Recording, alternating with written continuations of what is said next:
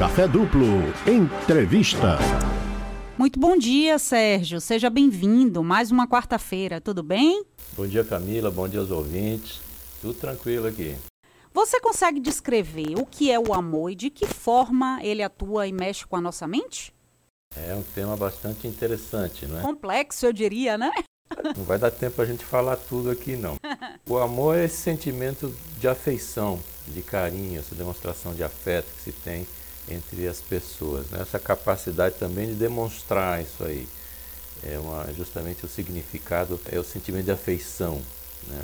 É um sentimento puro, o amor. É essa força que nos move, que nos preenche. Ele necessariamente o amor é um sentimento positivo, construtivo, sólido, é duradouro, é estável e principalmente faz bem. Então o amor está ligado a tudo aquilo que é construtivo, que faz bem para os outros e para nós mesmos. Pois é, aí, ó. Ele descreveu, tentou de maneira sucinta descrever esse sentimento que é tão abrangente, né, Sérgio? o amor pode se apresentar de diferentes formas. Quais são os tipos de amor? Os gregos, ali na Grécia Antiga, fizeram uma divisão em sete tipos de amor. Então, seria o primeiro amor, seria o ágape, esse amor à natureza, o amor universal, também chamado de caridade também, né? Esse amor à natureza, amor a Deus e também muito ligado também ao altruísmo. Quer dizer, esse amor despretensioso é algo que está ligado assim ao todo, não necessariamente a algo eh, específico. Então ele, ele é algo que a pessoa se doa e ele ajuda a construir e manter esse equilíbrio psicológico, social, que nos protege tanto e nos sustenta e enriquece. Então, esse ágape é alguma coisa mais generalista, mais ampla. De outro lado, nós temos o eros, que é esse amor sexual, esse amor apaixonado, muito ligado a essas pulsões sexuais mesmo, e é o que mais próximo que a gente pode dizer do considerado amor romântico. É algo na mitologia grega também. É uma forma de loucura, quer dizer, trazida ali na, pelas flechas do cupido. Né? Quando o cupido atinge uma pessoa, a pessoa fica apaixonada. E esse par de paixão é o mesmo par de patologia. Então, a paixão é um estado alterado aí da emoção. Então, é, Recentemente também esse amor erótico, esse eros, também é visto como essa força vital que nos move. A gente pode também ter outro tipo de amor, além do ágape e do eros, a filia, que é essa amizade, essa boa vontade entre os verdadeiros amigos, que uma vida plena e verdadeira, esse tipo de amizade. Pode também ter também o amor chamado storge. Storge em grego é afeição. Esse amor familiar, é o amor que existe entre pais e filhos, e também independe das qualidades pessoais de cada pessoa. Ele é incondicional. Outro tipo de amor é o ludus, é um tipo de amor lúdico, ou descompromissado, tem a ver assim mais com as brincadeiras, danças, a sedução. É um amor de carnaval também. Né? É um, é o foco dele é mais divertido e também às vezes é só a conquista, sem grandes compromissos. Outro tipo de amor é o pragma, próprio nome fala, pragma de pragmático, ele é prático, ele se baseia essa na razão de viver, interesses de longo prazo. A atração sexual nesse caso fica em segundo plano, que o mais importante aí são as qualidades e as compatibilidades pessoais, esses objetivos compartilhados a longo prazo. É, isso também acontecia muito uh, nos tempos de casamentos arranjados, em que as pessoas não tinham essa paixão mas ao, ao longo da convivência iam desenvolvendo aí esse amor de longo prazo. Outro tipo de amor seria o filautia, que é o amor próprio, que pode ser saudável ou não.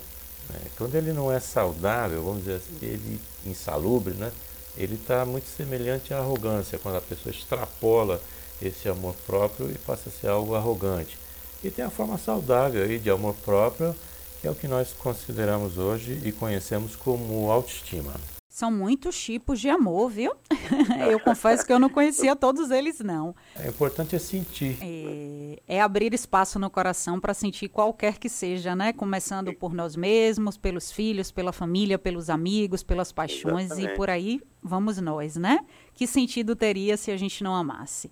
É, acho que a pergunta que não quer calar e das perguntas que eu vou lhe fazer, eu confesso que essa é a que me deixa mais curiosa. Qual é a diferença entre amor e paixão? É uma diferença bastante grande, porque o amor, como a gente falou, é um sentimento puro de longo prazo, construtivo, né, duradouro, ele é estável e faz bem. A paixão já é algo concentrado, é um sentimento intenso, é, mas de curta duração. Estou falando curta duração aí, dois a três anos. Então ele é marcado assim por um grande interesse e uma atração por alguém. É algo que vai então ser intenso, ele é muito rápido, está ligado diretamente assim ao desejo sexual e ao prazer. Ela que vai fazer pessoas se, se juntarem, se unirem de uma forma assim arrebatadora aquela atração. Agora a questão que, que não cala também é que a paixão é algo sofrido, porque a paixão, quer dizer, o apaixonado ele só está bem se ele estiver junto com o objeto de desejo. Então se o apaixonado a pessoa apaixonada estiver com o seu outro lado, com a outra pessoa, então ele, ela está bem. Agora, se não estiver próximo, é sofrimento. Outra coisa que acontece é que a pessoa pode se apaixonar por alguém e, e a recíproca não ser verdadeira. Dizer, a pessoa se apaixona pela outra, mas a outra não se apaixona. Aquela paixão solitária. E essa paixão, se ela não tiver esse retorno, essa reciprocidade, ela passa a ser algo extremamente sofrido e que pode, de fato, comprometer a saúde psicológica da pessoa.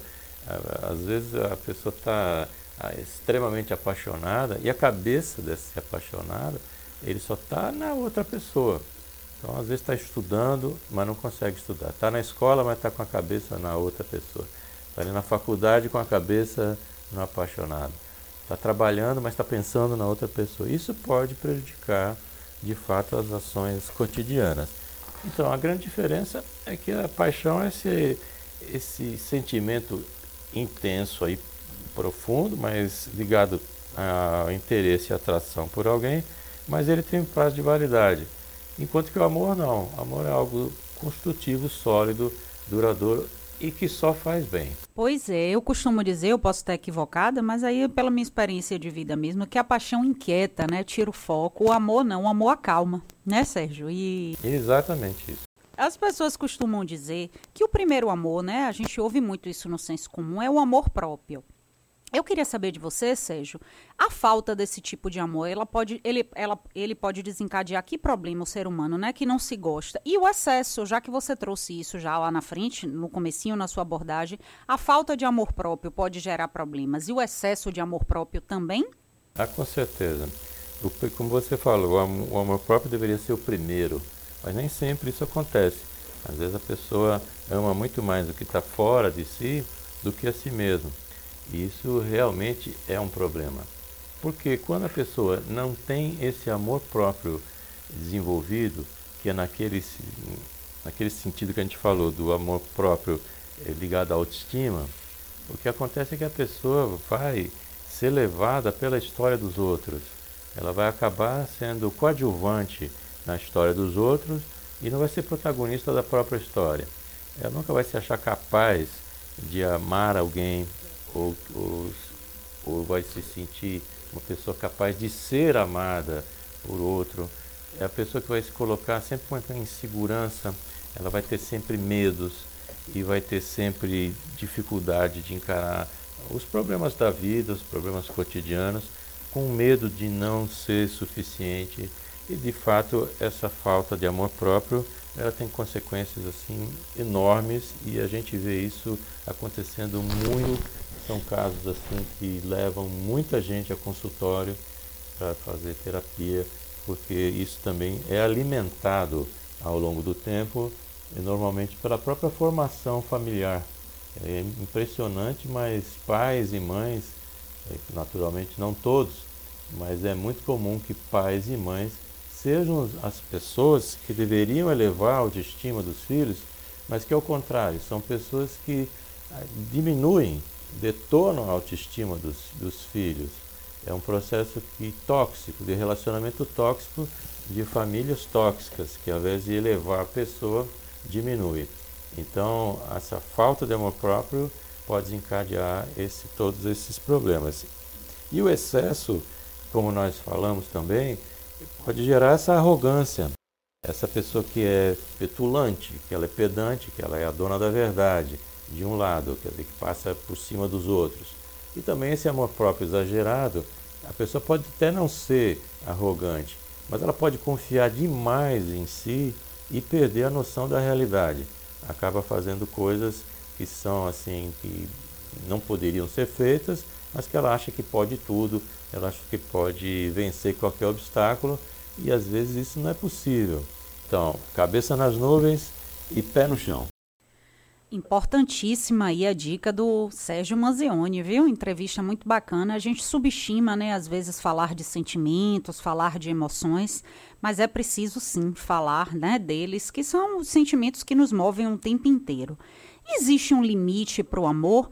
Eu lembro que esse assunto pautou é, por muito tempo, né, durante uma novela da Globo, inclusive com grupos de autoajuda, mulheres que amam demais, até na Bahia tinha um desdobramentozinho dessa organização. Como é que a gente faz para saber se o limite é saudável, né? Quando deixa de ser amor e passa a ser uma dependência, uma obsessão? Aí é preocupante, não é? Ah, com certeza. Agora, o amor, para o amor não tem limite. O amor é um sentimento saudável, firme, forte, duradouro. Então ele não tem limite. Inclusive quando você conhece uma nova pessoa, você não divide o amor. Por exemplo, você tem um filho, nasce outro filho, você não divide aquele amor entre os filhos. Você multiplica. Então o amor ele não é divisão, o amor é multiplicação. Quanto mais gente tiver, mais esse sentimento ele vai expandindo. Quando causa sofrimento, aí já não é amor. São outros sentimentos, outras emoções que estão à tona e que vão trazer sofrimento.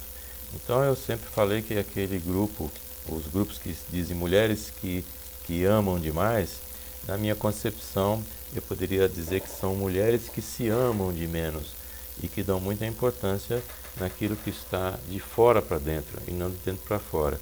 E também na opinião alheia e naquele tipo de de sentimento, vamos dizer, escravizador. Né? A pessoa que se une a outra pessoa e fica dependente psicologicamente do outro. Isso não é amor, isso é dependência, isso é outro tipo de sentimento. É algo que tem a ver com muitos problemas, muitas causas e que vão gerar esse tipo de obsessão, de dependência. Então, o ponto principal é sempre o mesmo. Se é amor, não tem sofrimento. Se tem sofrimento em algum tipo de relacionamento, ele não tem nada a ver com o amor em si, com o sentimento. Ele tem a ver com apego, com medo de perder, com medo do abandono, com situações de dependência psicológica mesmo, de baixíssima autoestima. Isso está relacionado com o sofrimento. O amor não. O amor é bonito, é belo, é construtivo e só faz bem. É, a gente não pode nem dizer que é muito amor, seria mesmo a falta de amor, não é isso? Isso. O amor é um assunto popular, né, Sérgio? Ele rende filmes, músicas, novelas, livros, poemas. Por quê, né? Esse sentimento consegue pautar a literatura, as nossas TVs, as nossas telonas. Ele está sempre inspirando as pessoas. Porque ele está muito relacionado com esse nosso sentimento também de sermos aceitos em um grupo ou sermos aceitos por uma outra pessoa. Ou seja, ele está relacionado com você estar acolhido. Se você tem amor e alguém sente amor por você, você não está só, você não está abandonado, você está acolhido. Então, amor é popular, porque é uma coisa boa, extrema, e é tão boa que quando as pessoas sentem, elas ficam estáveis, ficam calmas, ficam é, muito mais pacíficas, muito mais cordatas e sensíveis nesse sentido. Então, o amor é um assunto popular que rende tantos filmes, também novelas, como você falou, livros, etc., porque quando há principalmente a exploração do rompimento dessa relação. Você não rompe o amor, você rompe a relação. Então, entre duas pessoas que se amam, ou uma ama a outra, mas a outra já não ama mais aquela primeira, esse rompimento pode ser sofrido, porque a pessoa perde aquela o objeto desse desejo, sempre tendo que separar as coisas aí. E quando o amor é o sentimento que eu sempre falo, né, o sentimento fixo, forte, mas a pessoa sofre pelo, pelo rompimento daquela relação exatamente porque ela se sente é, perdida, ela acha que depende daquele sentimento e que também essa relação é, também tem aí uma codependência. Então a gente precisa ficar muito atento. Mas é assunto popular porque de um lado faz bem, mas a falta dele também faz muito mal.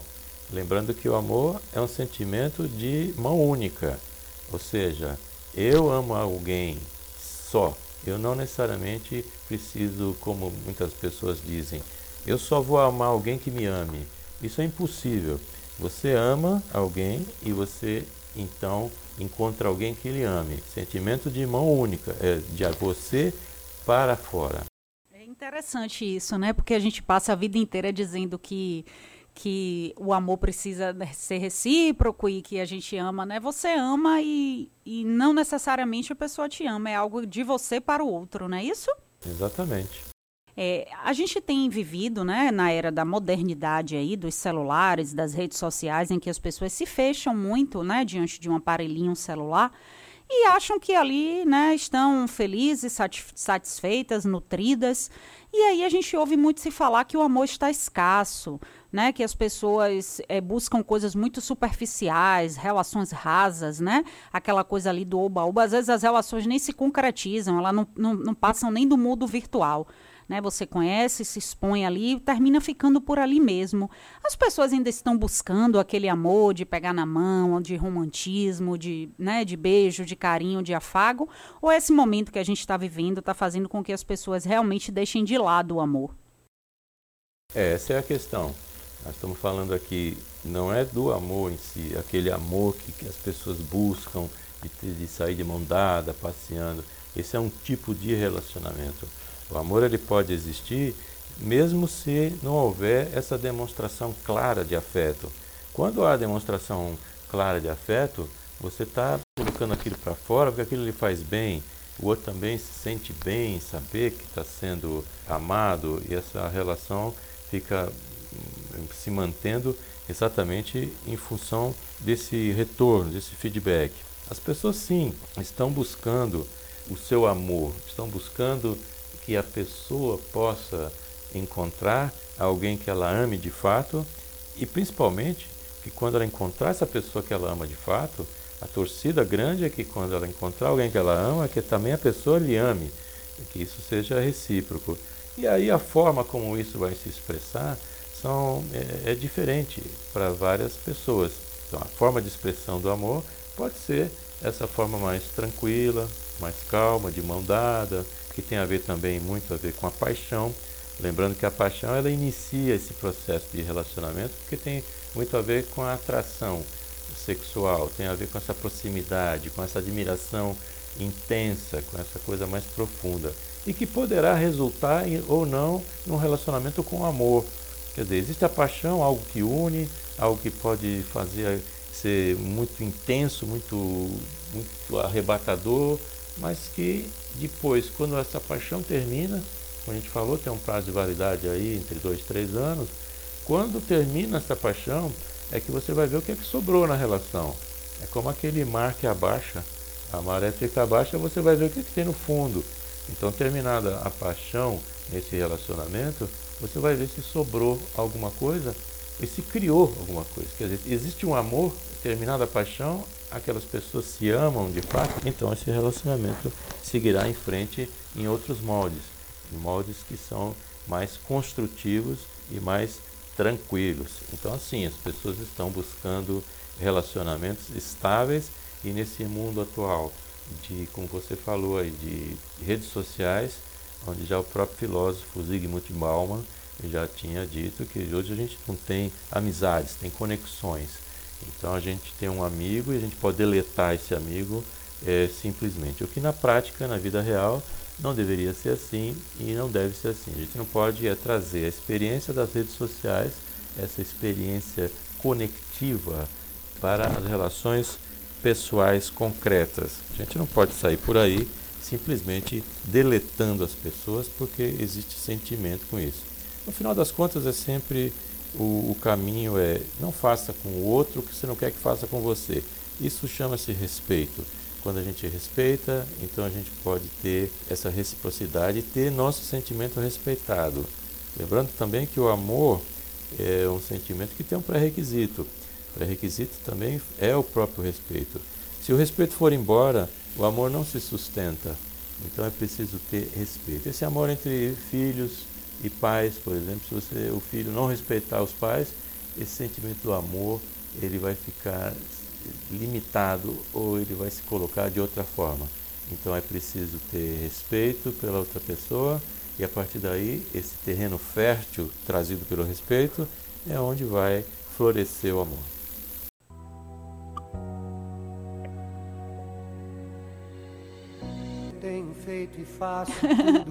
Eu soltei um trechinho é, daquela música de Fábio Júnior. Deixa eu ver se a gente consegue escutar, porque é a nossa próxima pergunta, né? A gente falou que o amor pauta canções, poesias, e essa música de Fábio Júnior fala de almas gêmeas, né?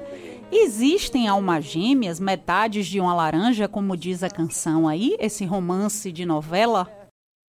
Olha, eu falo sempre o seguinte: se você achar a metade da sua laranja, você deve descartar, jogue fora, porque é a metade. Então você tem que ser uma pessoa inteira, você tem que estar um, integral e achar uma outra pessoa que esteja também inteira, integral. Então você vai somar um mais um vai dar três, ou seja, você inteiro mais a outra pessoa inteira resulta nessa te nesse terceiro elemento que é o relacionamento. Então um mais um é igual a três. Quando você pega metade, você está pela metade, já não está bem aí, está faltando estrutura, está faltando autoconhecimento, está faltando autoestima. Você encontra então uma outra metade, significa que você está jogando a responsabilidade da sua felicidade, está jogando a responsabilidade de, de que você seja alguém pleno para o outro. Ou seja, você deposita no outro essa responsabilidade. É um peso muito grande quando alguém diz para você assim: é, só você me faz feliz. Você é a única pessoa que me faz feliz. Isso tem alguma coisa errada. Tem alguma coisa errada porque o mundo tem quase 8 bilhões de pessoas e estatisticamente fica impossível. Né? Então vamos tomar bastante cuidado com isso, de, dessa metade da laranja. Encontrou a metade, descarta. Vá procurar ajuda profissional, fique inteiro e ache alguém inteiro também. É, o importante é você achar sua outra metade que está perdida por aí em algum lugar. Depois que você estiver inteiro, busque alguém que esteja inteiro para você, não é isso, Zé? Exatamente. Negócio de metade não serve, não. Pois é. Eu ficaria o dia inteiro conversando sobre amor com você. Vi que o tema realmente rende muitas perguntas. A gente termina se identificando com muitas delas, inclusive. Mas já são nove e um e o nosso café duplo chegou ao final. Agradeço a sua participação, viu? Foi muito bacana a nossa entrevista. E quarta que vem a gente vai bater um outro papo sobre um outro tema bacana para que os nossos ouvintes aí saibam como tratar as suas emoções. Só queria finalizar abrindo espaço para você dizer. Quem ouviu o nosso programa encontra você onde, quais são suas redes sociais, onde é que você está disponível para o pessoal ir lá e conhecer um pouco mais do seu trabalho. Estou disponível no meu site, no www é .sergiomanzione.com.br Manzione é M-A-N-Z-I-O-N-E nas redes sociais como arroba psicomanzione, Instagram. Se você não lembrar nada disso, coloque no Google Sérgio Manzione que eu vou aparecer de alguma forma lá. Uma forma boa, né? E você também, eu faço um convite aí a acompanhar meu podcast. A gente já tem hoje lá mais de 100 episódios diferentes, tratando sobre todos esses temas e que é bacana, pode ajudar as pessoas de alguma forma, pode se identificar, é gratuito, não tem nenhum tipo de taxa, a pessoa vai lá, ouve, se identifica e corre atrás da própria felicidade. Eu que agradeço sempre ao espaço aqui da rádio, muito obrigado sempre, muito obrigado a vocês aí da rádio, aos nossos ouvintes e até a próxima semana. Até a próxima quarta.